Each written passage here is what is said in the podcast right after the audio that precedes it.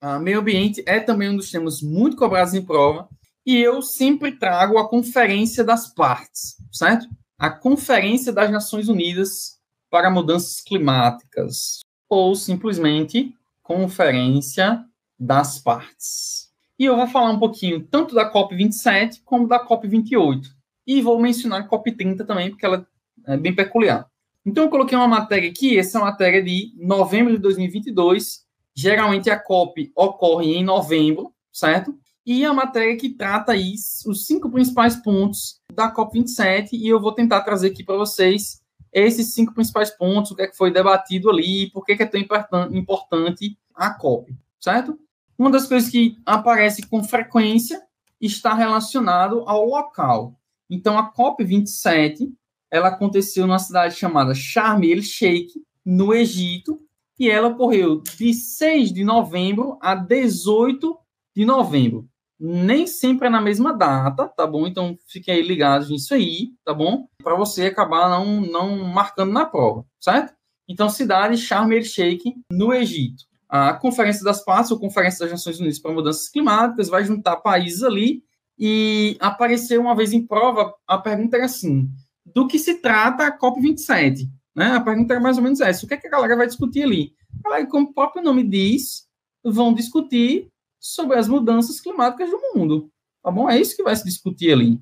Só que aí, geralmente, cada COP tem alguns pontos específicos que são tratadas ali. Então, mudanças climáticas, impactos ambientais, então você tem aquecimento global, efeito estufa, tudo isso ah, acaba sendo discutido aí.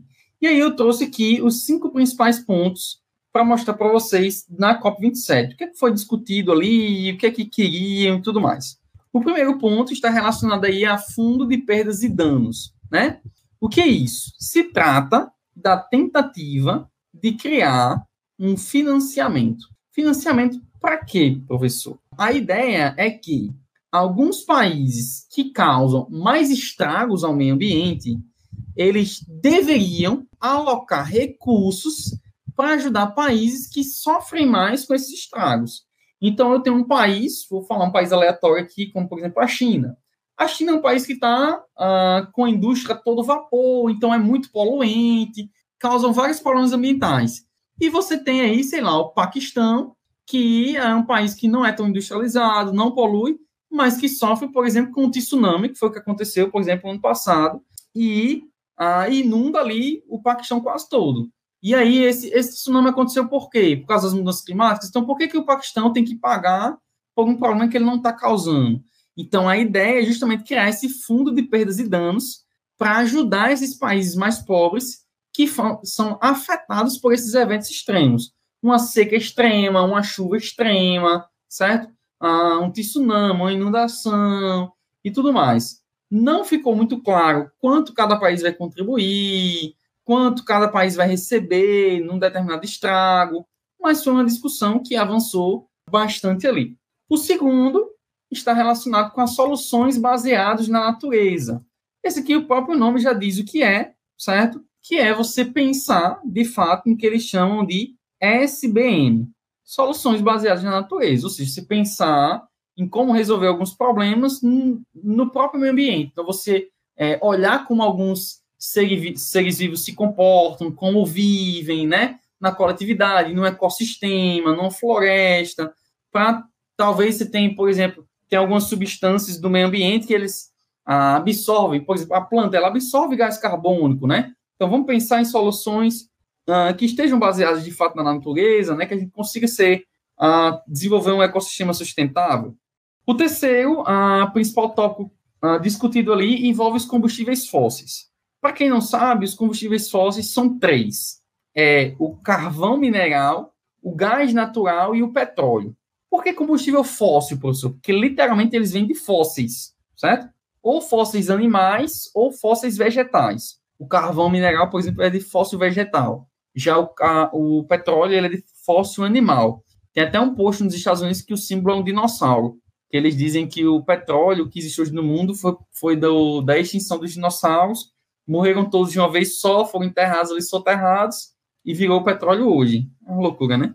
E aí, qual é o problema disso? Galera, existem dois tipos de energia, certo? Energias renováveis e não renováveis. Energias que se renovam, você tem sempre na natureza, e energias que não se renovam. As principais energias não renováveis são os combustíveis fósseis, certo? Qual é o problema, professor, dos combustíveis fósseis? É que esses combustíveis são os maiores poluidores do meio ambiente, certo? Eles são os maiores poluidores. E aí teve uma discussão muito grande ah, na COP27, porque a ideia era colocar assim na declaração final: nós vamos eliminar o uso de combustíveis fósseis. Deu certo? Não. E aí eles trocaram eliminar por reduzir gradativamente. E essa discussão voltou agora na COP28, eu vou mencionar já já. Principalmente pela pressão de dois países ano passado, China e Índia. São países que estão se industrializando assim de uma maneira muito rápida. Então eles, não, a gente não vai eliminar os combustíveis fósseis, a gente quer reduzir. E foi aceito e continuou. O outro tópico estava relacionado em manter o aquecimento global em um grau e meio, que foi definido isso no Acordo de Paris. É um acordo feito durante uma COP, certo? Que foi ah, uma COP realizada em Paris, certo? Foi a COP 21. E lá nessa COP, nessa Conferência das Partes, eles decidiram que o planeta, os países, precisavam manter o aquecimento global no nível aceitável. E esse nível aceitável era é, é em um grau e meio certo? E, e aí o Acordo de Paris acaba sempre, sempre sendo muito mencionado, nesse limite seguro de aquecimento global. E aí, mais uma vez, falaram lá da tentativa de tentar manter o aquecimento global em um grau e meio. E o último tópico dos principais ali discutidos na COP27 foi um financiamento de 100 bilhões de dólares por ano para ajudar países em desenvolvimento a, a se proteger de mudanças climáticas. Também não ficou certo de quanto cada um ia contribuir, como é que ia ser essa contribuição, quem ia receber, mas enfim, ah, como eu disse para vocês, foi uma das discussões ali da COP27, certo? Alguns outros conceitos que acabam aparecendo bastante em prova, o Acordo de Paris, o conceito de justiça climática, desenvolvimento sustentável. Então é interessante que vocês tenham essa consciência do que é o meio ambiente, de campanhas do meio ambiente, o que é que você pode fazer para melhorar o meio ambiente. Então, tudo isso é legal. Então, justiça climática ou injustiça climática. Por que, que os menos causadores são os que mais sofrem com, com os eventos extremos? Né? Então, é basicamente isso, tá bom? Mas, geralmente, as questões que envolvem o meio ambiente, geralmente são bem tranquilas. Em novembro, Lula deu uma declaração e ele disse que ia levar a maior delegação brasileira da história. Ele disse: Ó, oh, eu vou levar a maior delegação brasileira da história para a COP28. Nós queremos ser, queremos atingir um papel ali de protagonismo dentro da Conferência das Partes, tá bom? Ah, ela ocorreu, ou está ocorrendo, na verdade, vou colocar aqui a data para vocês, do dia 30 de novembro ao dia 12 de dezembro. Ah, mais um dos líderes lá disse que talvez eles passem para o dia 13 ou para o dia 14. Por quê? Porque eles estão tendo algumas divergências, aí eu vou falar para vocês que divergências foram essas.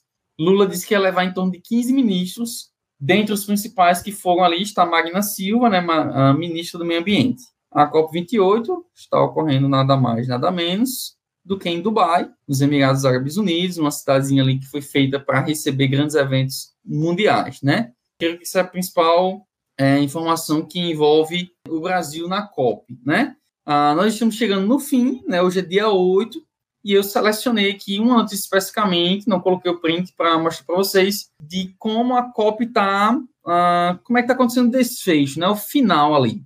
Ah, um dos principais problemas é, eu vou colocar assim, um não consenso, mais uma vez, quando se trata do uso de combustíveis fósseis. Então, mais uma vez, existe uma tentativa de colocar na declaração a palavra eliminação do uso de combustíveis fósseis. Mas, pelo que eu estou percebendo, pelo que eu estou vendo das, das notícias, mais uma vez, isso não vai acontecer, certo? Mais uma vez, vai aparecer lá reduzir, certo? Como eu disse, os combustíveis fósseis são os principais causadores aí dos problemas ah, ambientais. E em todas as conferências das partes, nunca foi mencionada a palavra eliminar certo? Nunca foi mencionado a palavra eliminar. E aí vai ficar mais uma vez a disputa entre países ricos e países pobres, né? Que países ricos têm que ajudar os países pobres. Hoje tinha cinco textos diferentes, cinco sugestões de textos diferentes para a declaração final da COP. E isso faz com que, por exemplo, um dos líderes lá, que eu não vou lembrar o nome dele agora, disse que a COP vai possivelmente passar mais um dia ou dois, porque eles precisam entrar num consenso e está sendo muito difícil, né? É, e aí, quando encerrar o dia 12 ou dia 13, eu já indico para vocês aqui que vocês olhem, certo? O que é que foi decidido? Então, geralmente sai uma matéria bem igual a que eu mostrei para vocês, né? Os cinco principais pontos, a COP. E aí você olha ali as, as principais coisas que foram decididas ali na COP 28, tá bom? Essa principal conferência que existe relacionado ao meio ambiente.